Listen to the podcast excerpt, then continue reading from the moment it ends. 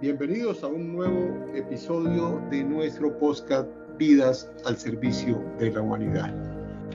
Hoy nos acompaña la doctora Nelly Parra Pinzón, abogada, a quien conocemos cumpliendo su rol de juez de control de garantías en la ciudad de Bucaramanga. Pero también tiene mucho que contarnos en torno a una actividad que ella desarrolla en, sus tiempos libres, que es la protección y defensa de tanto animalito, particularmente perritos y gatos, que se encuentran en la calle sin la protección de quienes fueron sus amos o que, o que siéndolos o que nunca han tenido quien les brinde eh, protección y amparo. La doctora eh, Liliana Parra Pinzón, pues es funcionaria de el CESPA, en el Sistema de Responsabilidad Penal para Adolescentes, y con ella vamos a hablar de estos dos asuntos. Inicialmente, eh, doctora Parra Pinzón, eh, le doy la palabra para que presente un saludo a nuestros oyentes. Hola, doctor. Un saludo muy especial para usted y para todos los seguidores de este interesante y constructivo espacio virtual.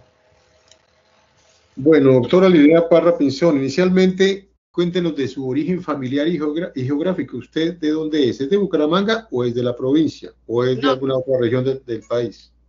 Doctor, yo nací en esta ciudad, en Bucaramanga, en una familia compuesta ya para ese momento por mis padres y mis dos hermanos, Wilson y Sonia.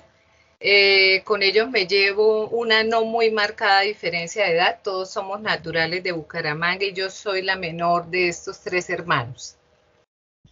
Bueno, y siendo de Bucaramanga, ¿usted dónde estudió su primaria y su secundaria? Eh, los estudié también en esta ciudad. Eh, mi educación primaria la estudié en la escuela anexa a la normal de señoritas y como no quería o no era mi deseo ser maestra, mi educación secundaria la cursé en el Colegio Aurelio Martínez Mutis, las dos entidades oficiales de carácter público de esta ciudad. Doctora Liliana, hablando precisamente de eso, eh, es, muy claro que las instituciones públicas educativas en Bucaramanga eran muy competentes, muy formadoras, eran relevante su educación incluso frente a los colegios privados.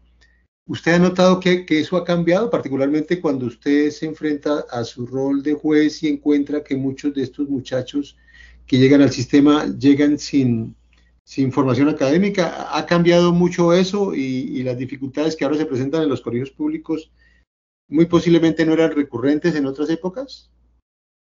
Pues, doctor, eh, en mi experiencia en el sistema de responsabilidad penal para adolescentes, lo cierto es que eh, uno puede advertir eh, casi que en la generalidad de los casos, estos jóvenes que eh, terminan vinculados al sistema por haber incurrido en la comisión de conductas ilícitas, en su mayoría tienen muy escaso grado educativo.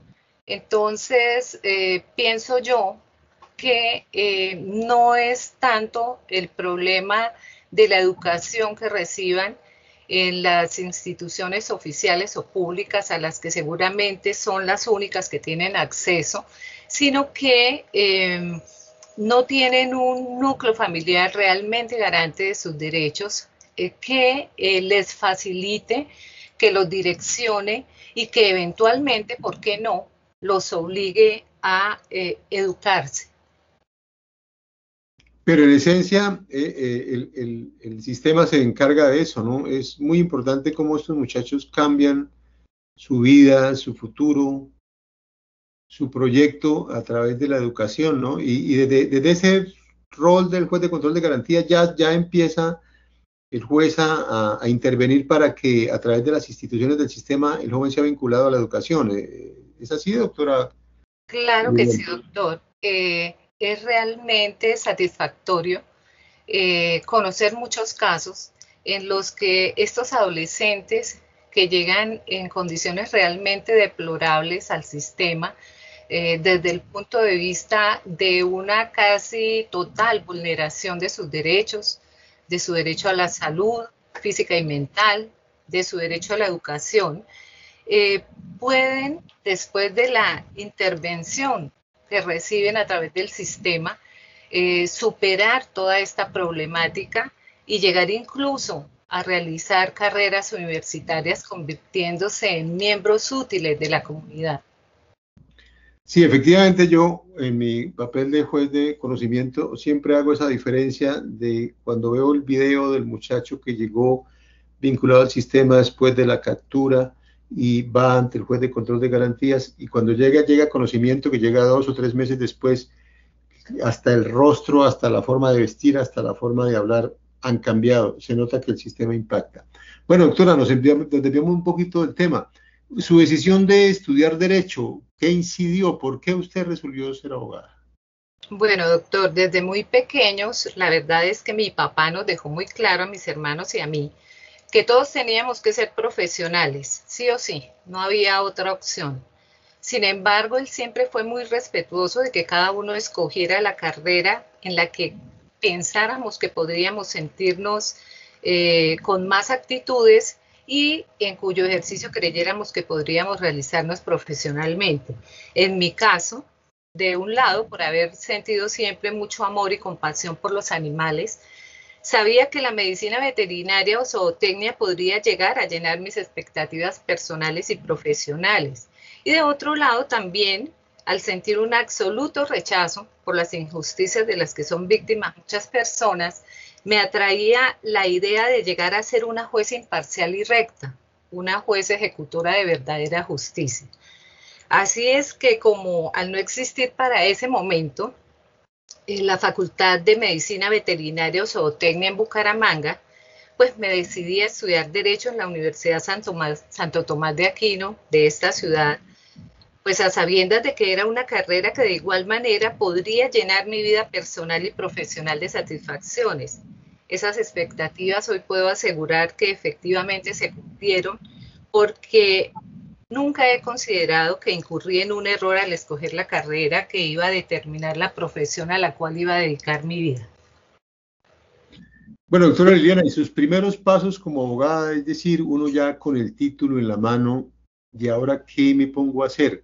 ¿O usted tuvo la posibilidad de, antes de terminar su carrera, ya estar vinculada en actividades del ejercicio del derecho? No, doctor. Eh, algo, una regla de mi papá era que nosotros no podíamos trabajar antes de terminar la carrera. O sea, eso nos lo impuso. No sé si fue bueno o fue malo, pero la verdad es que fue una imposición de mi papá. Entonces, mi primera vinculación laboral fue a una inspección civil comisoria de policía de Bucaramanga, en la que se cumplía con despachos comisorios procedentes de los juzgados civiles, en su mayoría municipales, realizando diligencias de embargo y secuestro, de restitución de inmuebles, etc. Eh, considero yo que si bien sabía que no era lo mío, de todas maneras fue una muy buena experiencia laboral en mis comienzos. En el año 1994 eh, ya ingresé por concurso de méritos a la Fiscalía General de la Nación eh, allí me desempeñé en los cargos de secretaria judicial 2, técnico judicial 2, fiscal local, fiscal URI, fiscal seccional, fiscal especializada en encargo y presenté mi renuncia a partir del día 21 de mayo del año 2006. Bueno, eh, eh, doctora Liliana, hay una aseveración que se hace de manera muy irresponsable en, el, en el público, digamos, es decir, en, la, en, la, en, algunas personas por pura ignorancia. Eh, yo conozco que usted, tanto en la fiscalía, ya lo ha señalado aquí, como en la rama ingresó por concurso, es decir, por mérito, no por recomendación de nadie. ¿Por, qué no hablamos un poquito de eso, eh, de, lo, de lo dispendioso de lo complejo que es ingresar o a la Fiscalía General de la Nación por concurso o a la rama judicial por concurso, que denota no solamente el conocimiento previo de elementos estructurales del derecho, en este caso el derecho penal, sin igualmente eh, características y condiciones especiales de, la, persona como ser humano y naturalmente después como, como funcionario judicial. ¿Por qué no hablamos de eso? Porque de verdad a veces la gente irresponsablemente cree que los jueces y los fiscales llegamos por simples recomendaciones y eso no es así. Claro que sí, doctor. Eh, en mi caso, eh, en el año 1994, cuando se abrió ese concurso de méritos para la Fiscalía General de la Nación, pues yo eh, estaba a punto ya de, obtener mi título de abogada porque estaba presentando los preparatorios, estaba ya presentando el último preparatorio. yo recuerdo que yo me dediqué a estudiar durante dos meses para repasar todas las materias que sabía que podían salir en el examen. Eh, esto también, este ejercicio lo hizo mi hermana igualmente. Ella también tuvo la oportunidad de ingresar a la fiscalía en aquel año. a la fecha todavía pertenece a la fiscalía. Y eh, créame que es un proceso de selección muy exigente. Eh, yo a estas alturas de mi vida tengo plena certeza de que si nosotras no nos hubiéramos preparado como nos preparamos en ese momento, a pesar de que, como le digo, pues ya habíamos hecho la carrera de derecho, eh, no habríamos logrado pasar ese concurso ni vincularnos como lo hicimos en ese momento sin ninguna palanca. Entonces, eh, claro que sí, la mayoría de las personas que logramos una vinculación eh, en propiedad a estas entidades como es la Fiscalía General de la Nación y la rama judicial, nos sometemos a un proceso de selección muy exigente y eh, tenemos que dar la talla eh, para tener el honor de llegar a, trabajar en estas entidades tan prestigiosas. Bueno, entonces ahora sí, doctor Olivera, vamos al grano. Eh, usted ingresó a la rama como juez de control de garantías. ¿Qué hace un juez de control de garantías? Bueno, doctor, el juez de control de garantías es quien autoriza las actuaciones de la Fiscalía y de la Policía Judicial y además debe garantizar que estas actuaciones estén de conformidad con la Constitución y con la ley y que se respeten los derechos fundamentales de quienes eventualmente puedan resultar afectados. Eh, el juez de control de garantías eh, ejerce control de legalidad sobre los actos que desarrolla la Fiscalía durante la etapa de, la investigación. El juez de control de garantías nunca hace un juicio propiamente dicho sobre la responsabilidad del imputado. Esto le corresponde lógicamente al señor juez de conocimiento al momento de proferir sentencia, eh, limitándose entonces el juez de control de garantías a controlar que las actuaciones se adecúen a la normatividad, como lo dije anteriormente, y sobre todo que se respeten los derechos fundamentales, no solamente de la persona implicada, sino también de los demás participantes o de los demás afectados.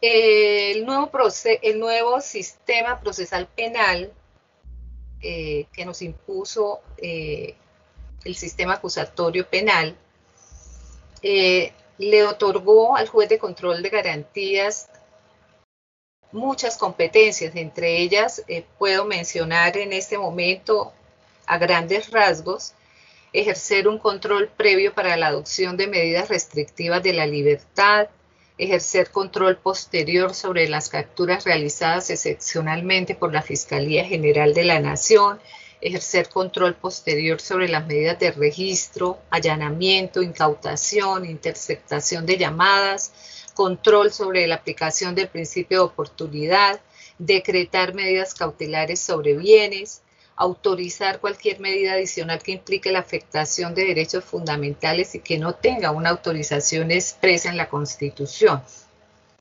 Entonces, al juez de control de garantías le corresponde examinar si las medidas de intervención en el ejercicio de los derechos fundamentales practicadas por la Fiscalía General de la Nación no solamente se adecuan a la ley, sino que también son o no proporcionales. Entonces, el juez de control de garantías debe analizar si la medida de intervención en el ejercicio del derecho fundamental es adecuada para contribuir a la obtención de un fin constitucionalmente legítimo, si la medida es necesaria por ser la más benigna entre otras posibles para alcanzar ese fin y si el objetivo perseguido con la intervención compensa los sacrificios que, es, que esta medida comporta para los titulares del derecho y también para la sociedad. Eso es a grandes rasgos eh, la función del juez de control de garantías. Bueno, eh, doctor Liliana, vamos a, a, en aspectos claves de lo que usted nos ha señalado, vamos a desmenuzar un poco para la gente que no es abogada algunas de las cosas que generalmente impactan en la opinión que tienen los ciudadanos del juez de control de garantías.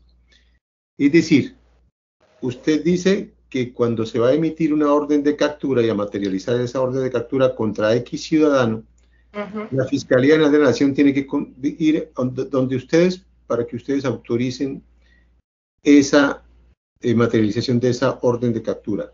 ¿Qué revisan ustedes específicamente para que ese asunto, por ejemplo, pueda eh, eh, desarrollarse? Es decir, ¿qué elementos revisan ustedes que tenga que adjuntar la Fiscalía para que ustedes puedan emitir esa autorización de ese acto de captura? Bueno. En términos generales. Sí. el juez de control de garantías debe verificar que la persona está, esté debidamente identificada, que existan motivos fundados, es decir, que existan elementos probatorios eh, que, em, de los que se pueda colegir la inferencia razonable de autoría por parte de la persona respecto de la que la fiscalía solicita la aprehensión.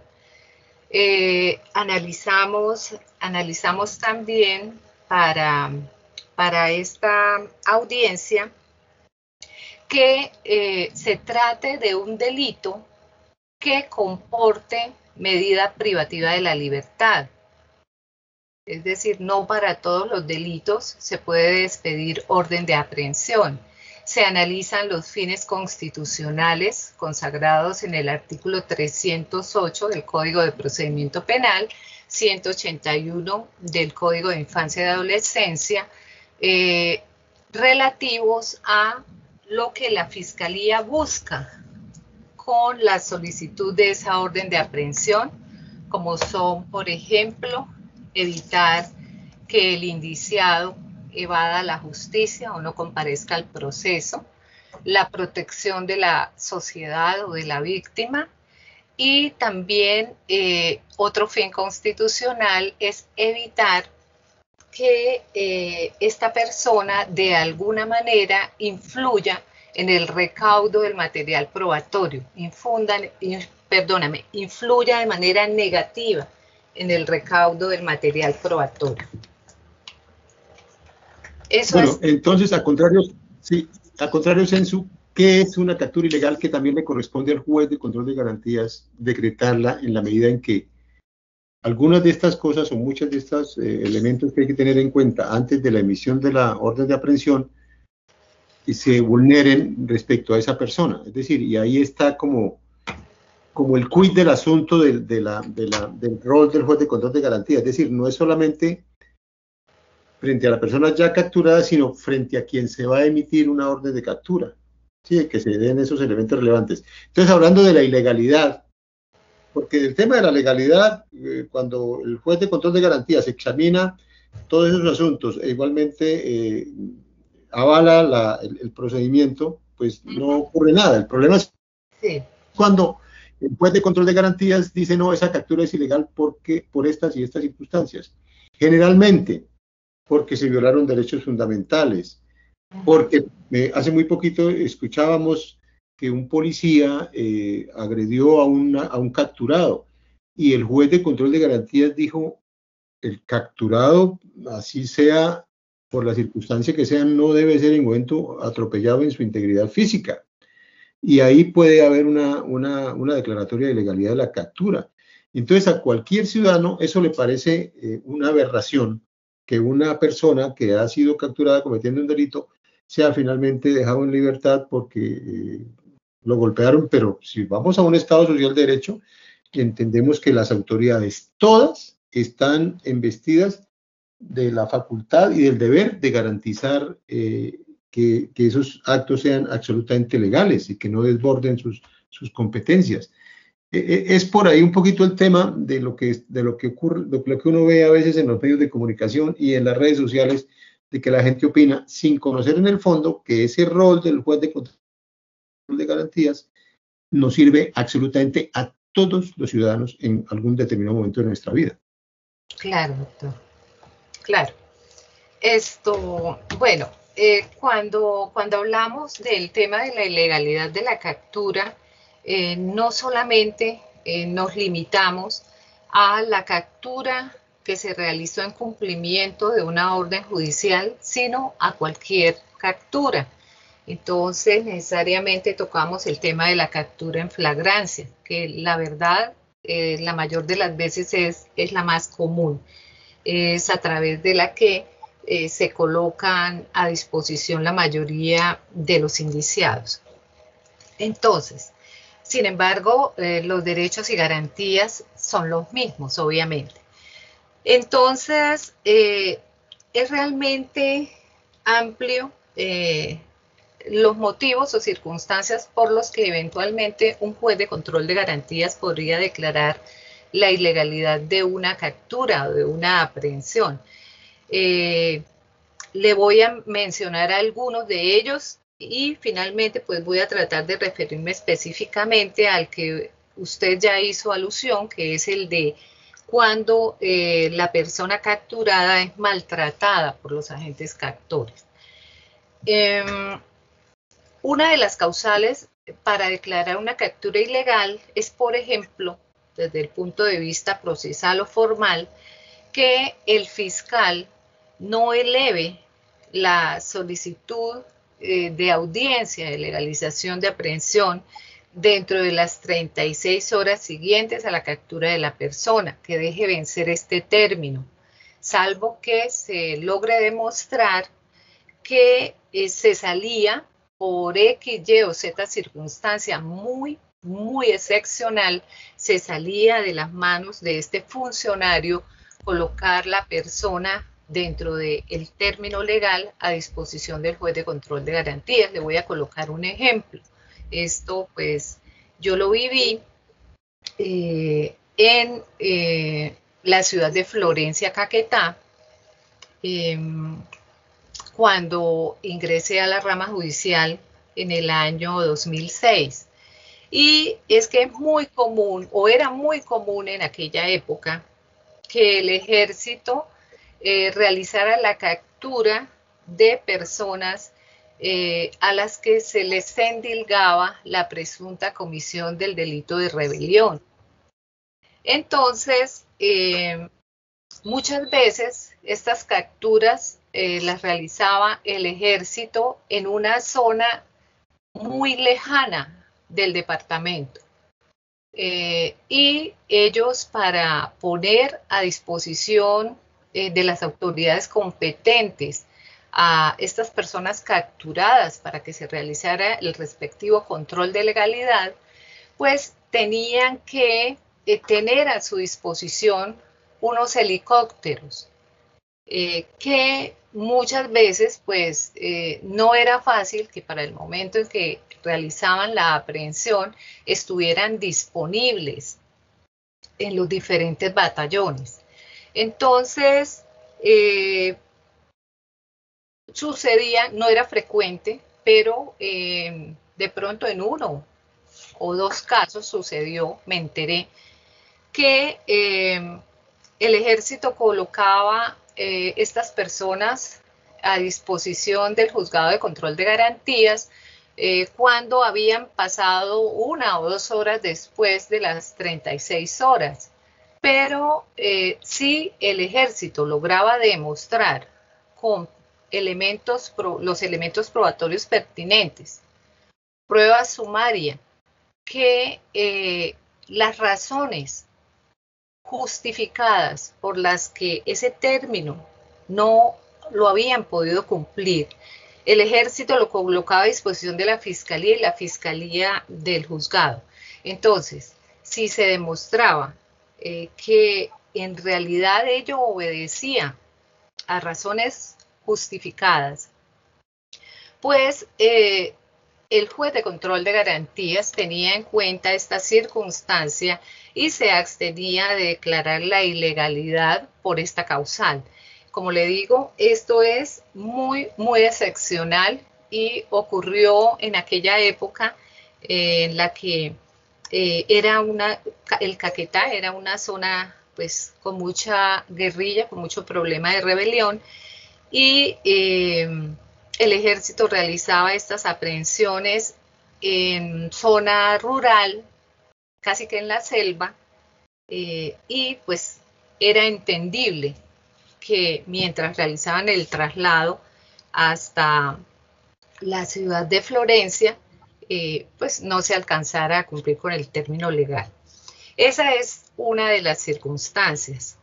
Eh, otra circunstancia que se puede presentar es que los policiales violen las garantías legales y constitucionales de la persona aprehendida cuando no le comuniquen inmediatamente los derechos que tienen tal calidad, los derechos consagrados en el artículo 303 del Código de Procedimiento Penal, o que, habiéndole comunicado los derechos, es decir, habiendo cumplido con este requisito formal, no se los materialicen. Entonces, eh, esta es otra circunstancia eh, que verificada dentro de la audiencia eh, de control de legalidad de la aprehensión, pues el juez puede y debe declarar su ilegalidad. se presentaron otros casos también, de pronto también años atrás, en que los policiales, de pronto, de pronto porque el sistema acusatorio era nuevo, eh, todas las personas estaban como apenas, apenas, eh, y las entidades apenas estaban como conociendo lo que era realmente el sistema acusatorio y eh, los agentes de la policía eventualmente colocaban a los capturados a disposición incurriendo en una dilación no justificada. Eh, el, agente captor está en la obligación de colocar de manera inmediata al capturado a disposición de la autoridad competente, en ese, en ese caso sería el fiscal competente. Y esto, en esas oportunidades, eh, de pronto por desconocimiento de la norma y como le digo, porque recién entraba en funcionamiento el sistema acusatorio, eh, los agentes del orden aprendían a las personas, se las llevaban para se las llevaban para las inspecciones o para los sitios donde ellos debían elaborar los informes, se ponían a hacer otras cosas y por allá, cuando habían transcurrido varias horas, iban y se los dejaban a disposición al fiscal. Entonces, eh, se verificaba una dilación injustificada y, en consecuencia, el juez podía declarar la ilegalidad de la aprehensión al no haber justificado los policiales la razón por la que eh, no pusieron inmediatamente a disposición de la fiscalía al aprendido.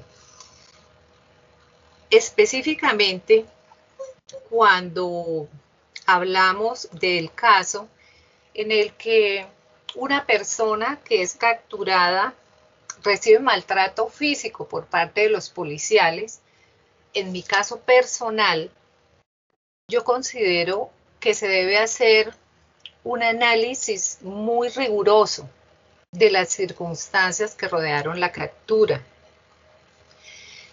La ley, la ley eh, faculta a, los, a, la policía a utilizar al uso razonado, razonable perdóname, de la fuerza, siempre, siempre uso razonable de la fuerza, siempre que sea la mínima necesaria para eh, cumplir con su deber.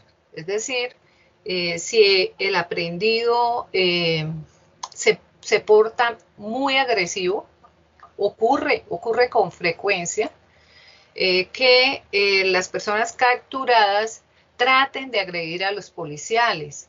Entonces, a veces incluso eh, tienen armas, armas cortopunzantes, están armados y eh, tratan también de agredir a los policiales. Entonces, el juez de control de garantías eh, debe hacer un análisis muy riguroso, muy cuidadoso acerca de esas circunstancias que rodearon la aprehensión de la persona, porque en el momento en que se establezca que los policiales abusaron de, esa facultad que ellos tienen del uso razonable de la fuerza en el cumplimiento de la función, eh, lógicamente la captura se torna ilegal y el juez debe proceder a declarar la ilegalidad de la misma.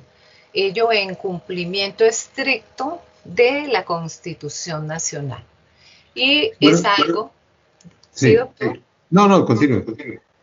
Pues, y es algo que eh, se observa o se debe observar respecto de absolutamente todos los ciudadanos de Colombia. Bueno, doctora Liliana, de lo que nos cuenta, se, se deduce que la ilegalidad de la captura es la excepción, que generalmente lo que ocurre es que las cosas se hacen bien y se decreta la legalidad de la captura. Porcentualmente se podía hablar de que de 100 capturas, 5 o 10 resulten finalmente ilegales, eh, eh, o, e-, ese sería más o menos el promedio, porque es que lo que se destaca no es que se declaró la legalidad de la captura, sino cuando se decreta una ilegalidad. Ahí es donde sale el escándalo, eh, la desaprobación de, las, de la rama judicial pero la gente en general no se da cuenta que si aquí se decretó una, una ilegalidad, por el otro lado se están decretando muchas legalidades, legalizaciones de captura. Claro que sí, doctor. En realidad, el porcentaje de declaración de ilegalidad de la aprehensión es mínimo, es mínimo. Yo sí pensaría que está en un porcentaje del 5, máximo 10% el resto, el resto de em, actuaciones o de audiencias eh, se declara la legalidad de la aprehensión, entre otras cosas, pienso yo, porque a estas alturas del funcionamiento del sistema acusatorio penal, eh, hasta los policiales ya tienen muy claro qué es lo que deben y lo que no deben hacer.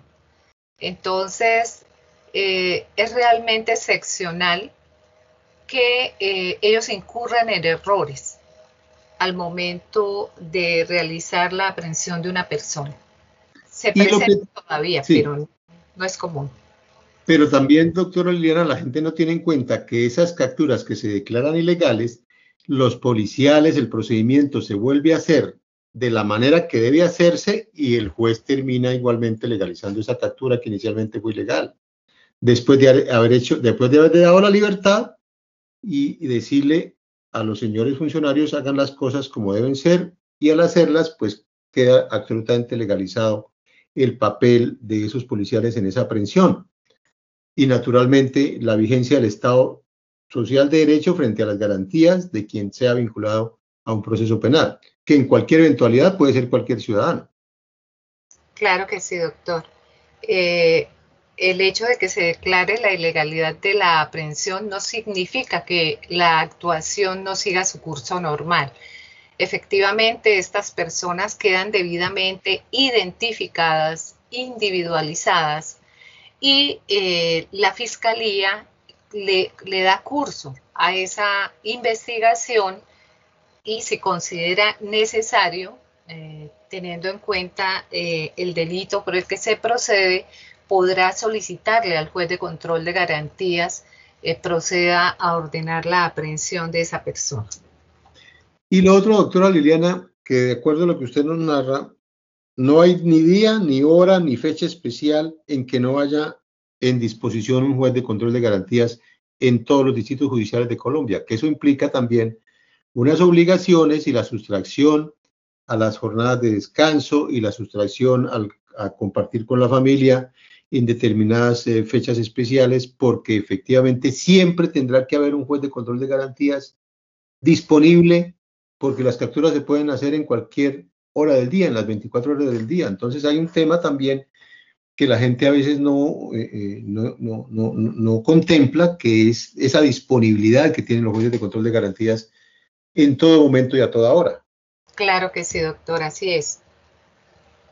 Aquí no hay madrugada, aquí no hay final de año, no hay Navidad, en algunas ocasiones Semana Santa, hay turnos de Semana Santa. Ajá hay que tener disponible el juez de control de garantías en todas esas eh, eh, posibilidades de que haya alguna captura en flagrancia, que generalmente ocurren en esas fechas, ¿no? Señor, tenemos turnos todo el tiempo. Bueno, doctora Liliana, eh, pues usted nos ha hecho una, una, una descripción muy, muy importante del papel que ustedes juegan. Quedan todavía muchas muchas, eh, muchos asuntos por resolver con, con, con la pertinencia con que usted lo ha destacado en el día de hoy. Pero vamos a hablar de, de, de, otro, de, otro, de otro tema que igualmente nos convoca en el día de hoy, es su cariño, su amor, su desprendimiento por, por esos seres de cuatro patas, perritos o gatitos. ¿Usted desde cuándo tiene esa iniciativa de, de proteger y de cuidar estos animalitos? Pues doctor, eh, la defensa de los animales es uno de los temas que desde que tengo uso de razón me apasionan y, que han estado presentes en mi vida. Eh, yo recuerdo que desde que era una niña, eh, cuando yo vi por primera vez la mirada triste y asustada de un perrito callejero, sentí, en ese momento yo sentí su dolor, yo sentí su angustia y su desesperanza. Es, es un sentimiento extraño. No, no sé si todo el mundo haya experimentado, haya tenido una experiencia de estas, pero, pero a mí me marcó. A mí me marcó esa primera vez y yo decidí que cuando fuera grande iba de alguna manera a tratar de ayudar a estos animalitos y, y durante el curso de, mi niñez y de mi adolescencia, cada vez que veía otro y otro y otro y, yo no podía hacer nada, a mí se me arrugaba el corazón y se me partía el alma. Finalmente, hasta, hace aproximadamente unos 15 años, yo entendí que todos, si podemos, si queremos, perdón, podemos ayudarlos.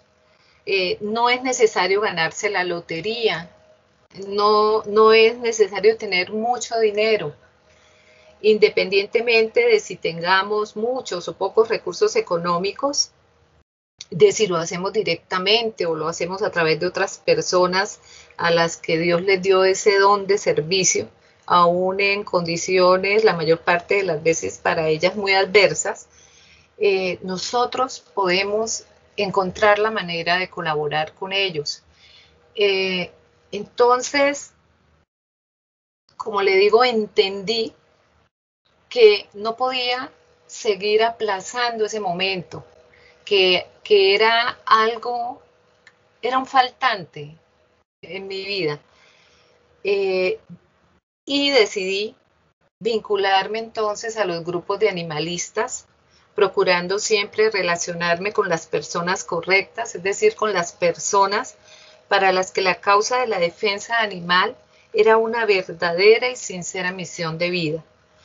Yo aprendí que cuando ayudaba pagando la cirugía de un perrito que había sido atropellado y no tenía dueño, o de un gatico enfermo, moribundo en la calle, o, cualquier animalito en situación de extrema vulnerabilidad, o cuando donaba eh, algún bulto de alimento a personas o a refugios, o también cuando participaban en el rescate de animales que estaban en extremo peligro, pues yo sentía una gran satisfacción, una inmensa alegría.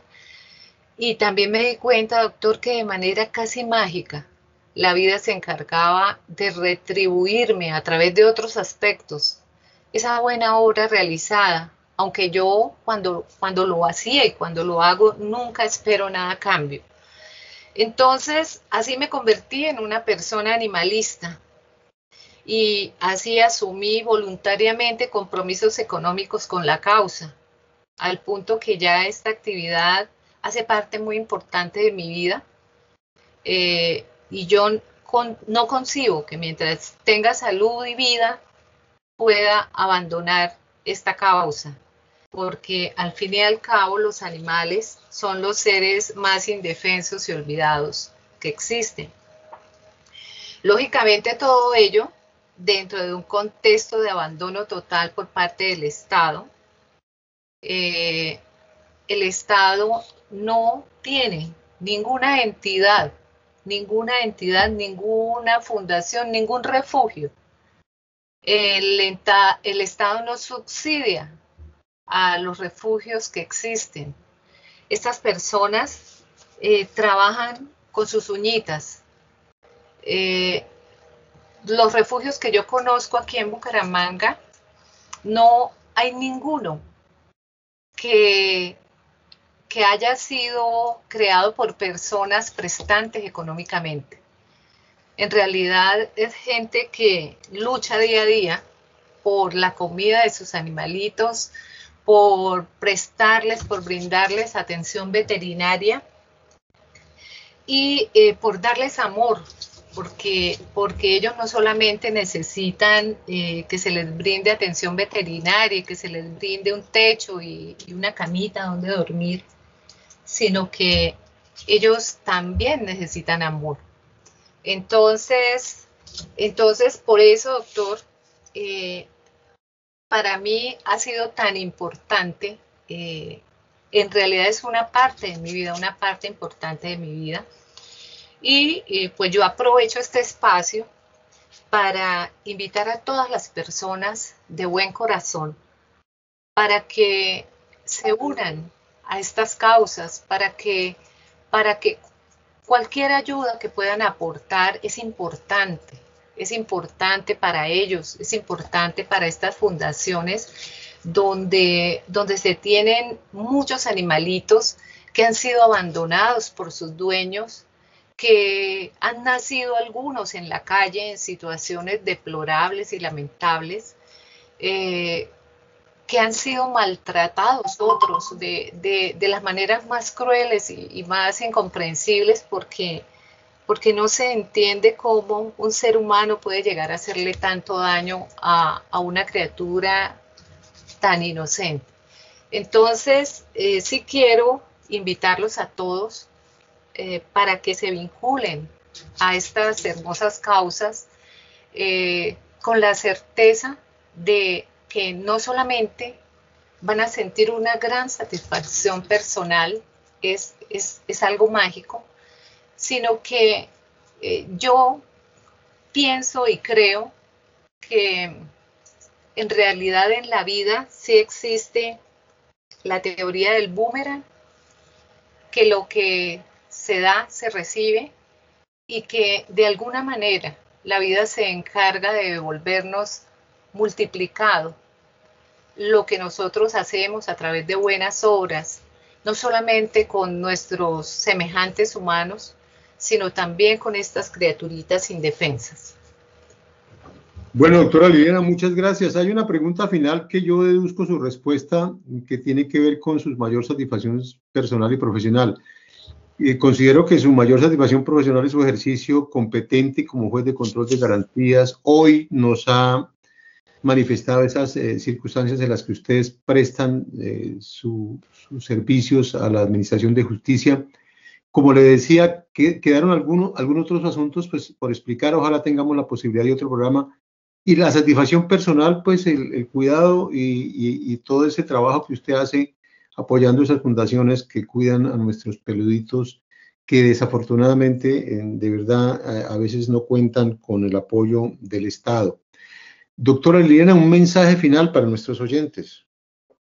Pues doctor, eh, como mensaje final, eh, aparte de invitarlos lógicamente a participar en esta bella obra eh, de ayudar a los animales, yo creo que es importante eh, que todos entendamos frente a lo que es el tema de la justicia, que el cambio, el cambio empieza desde cada uno de nosotros. Desde cada uno de nosotros. No, no tenemos que esperar a que, a que sea el sistema el que realice de un momento a otro el cambio total. Yo sé que eh, si eh, existe o existiera justicia social, eh, se solucionaría una gran cantidad del problema delincuencial, porque muchos de los factores generadores de delincuencia son factores sociales. Entonces, una invitación a la reflexión, y a tener conciencia de que todos podemos colocar nuestro granito de arena para, para que todo sea mejor, para vivir en un mundo mejor, en una Colombia mejor. Bueno, doctora Liliana Parra Pinzón, muchísimas gracias por su participación. Amigos oyentes, nos veremos en una nueva emisión de nuestro programa Vidas al Servicio de la Humanidad. Hasta pronto. Muchas gracias por su invitación. Bueno, con mucho gusto. Hasta pronto. Hasta luego a todos.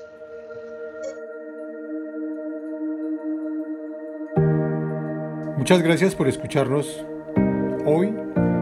Nos vemos, o mejor, nos oímos en un próximo episodio.